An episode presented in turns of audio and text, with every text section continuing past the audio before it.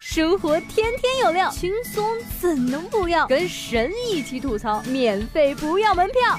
这里是由蜻蜓 FM 头条频道和搜狐新闻客户端联合推出的神吐槽，神吐槽。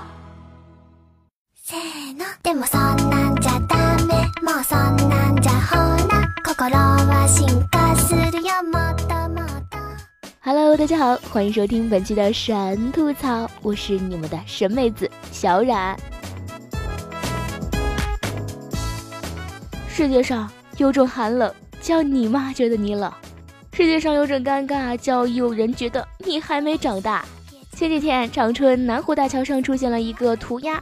内容是一名女子沐浴的背影，看起来画风功底不错，线条也很流畅。但是马上这幅涂鸦就被工作人员给清理了。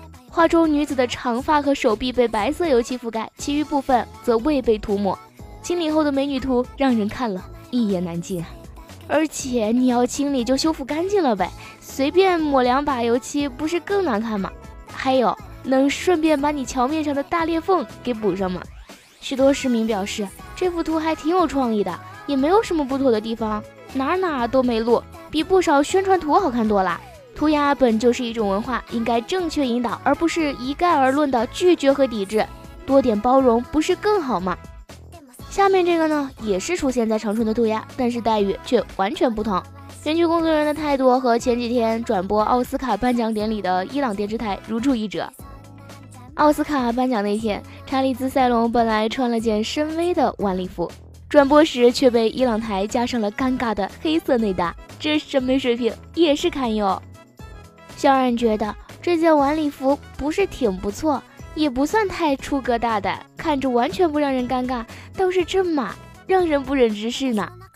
还有每次看剧看动画，稍有一点不可描述，就会看到满屏的暗幕啊。被广电这样当成未成年来宠爱，真是深感惶恐。大概就是心里有什么，看着就是什么吧。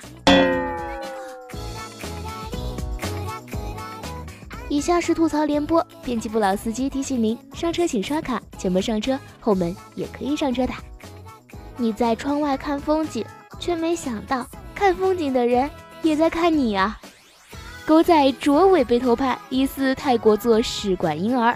昨天偷拍，呃，拆散了无数明星读剧本照片的著名狗仔卓伟，竟然被人拍到在泰国做试管婴儿。照片中戴眼镜、穿衬衫的男子酷似卓伟，平时都是他拍别人，终于体验了一次被偷拍的感觉。明天上报，标题就叫“中国第一狗仔现身泰国，与神秘女子同待医院近三小时”。按照周伟平时的发散性思路，试管婴儿足以推断出他应该是布局、gay、骗婚或者乌鸡鸡伪娘。风水轮流转，天道好轮回，出来了总有一天是要还的吧。比如最近邻居泡菜国的日子啊就不太好过了，因为某些众所周知的原因，广大群众自发对某企业表示了愤怒。一直打得一手好广告的卫龙，第一时间宣布自己从乐天旗下超市下架的决定，一根辣条都不给乐天留。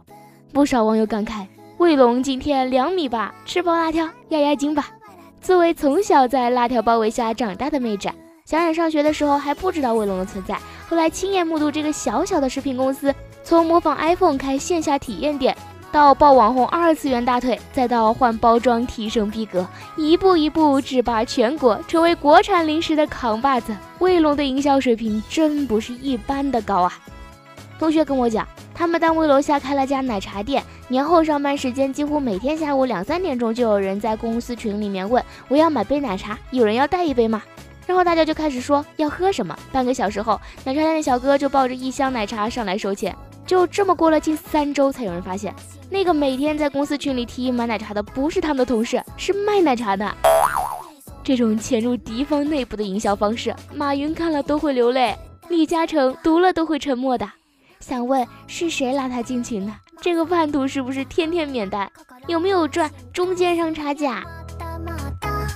学校发公告，不要因为乐天就不背白居易。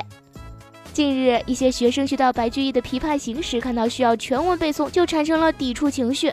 后来有人一看到白居易字乐天，就找到理由称爱国就不背白居易的诗。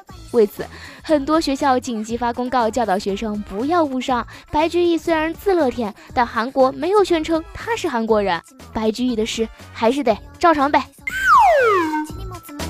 三月 一号是内蒙古许多小学开学的日子，有网友抛出自家孩子穿着蒙古袍骑着马去报道照片，引来内蒙古小朋友们的一片惊呼。辛辛苦苦解释了三年，一下回到解放前。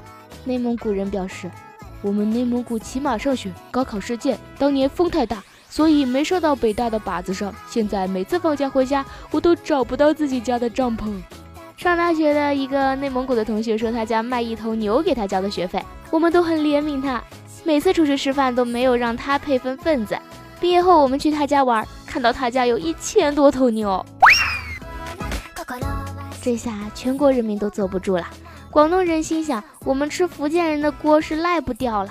潍坊人，我们坐着风筝去上学。河南人表示，我们都背着井盖去上学。东北人说。俺们那旮瘩都有一件貂毛，一条大金链子，早上遇到同事都互给一嘴巴子，坚决不解释。公公说：“完了，我们山东人开挖掘机上学的事儿也瞒不过去了呀。”老沙表示：“四川的孩子都是自己背着火锅去上学的，饿了就开锅。”新疆人说：“我花了一辈子给其他省的人解释，我们新疆人没有天天羊肉、跳舞、穿民族服饰，女孩不叫古丽，男孩不叫库尔拜。”说话不带口音。乌鲁木齐是大城市，不是大草原。我不住在天山脚下的大草原上，每天骑毛驴上学，见面都是咚哒咚哒咚哒。结果今年一个春晚，福建的朋友看完大家的反应，突然笑了起来，发发发发发发发发发。骑马上学其实可以避免许多的烦恼，没有碰瓷儿，有事儿直接吼一嗓子。昨天下班回家，路上遇到了两辆车相撞，俩司机正在吵架。男司机气愤地说：“我明明打了右转向灯，告诉你我要靠边停车。”女司机则振振有词：“我也开了雨刷，告诉你不要不要不要。”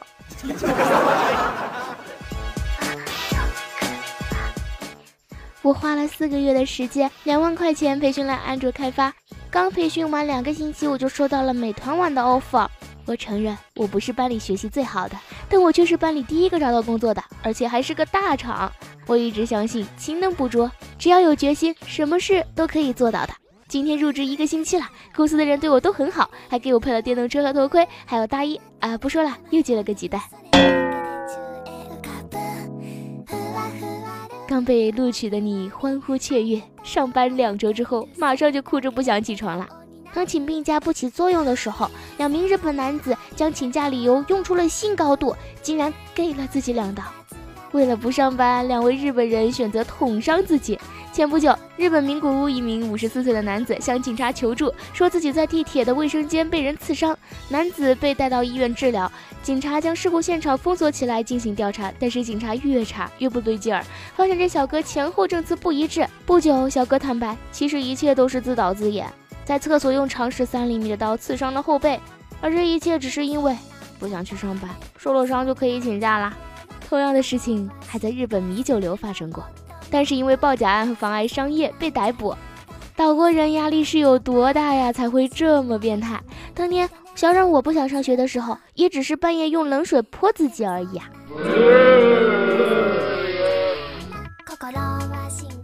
昨天表姐领着四岁的小外甥女放学回家，路上经过一个乐器培训中心，于是进去了解了一番，出来问我的外甥女：“你喜欢古筝、吉他、小提琴还是钢琴啊？”外甥女回答：“妈妈，你不要乱花钱。”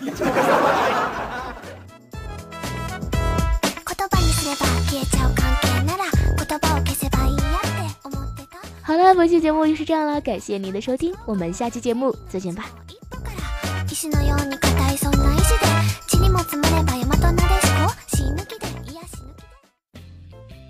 听更多神吐槽，请锁定蜻蜓 FM 头条频道和搜狐新闻客户端，每天吐一吐，身体更健康。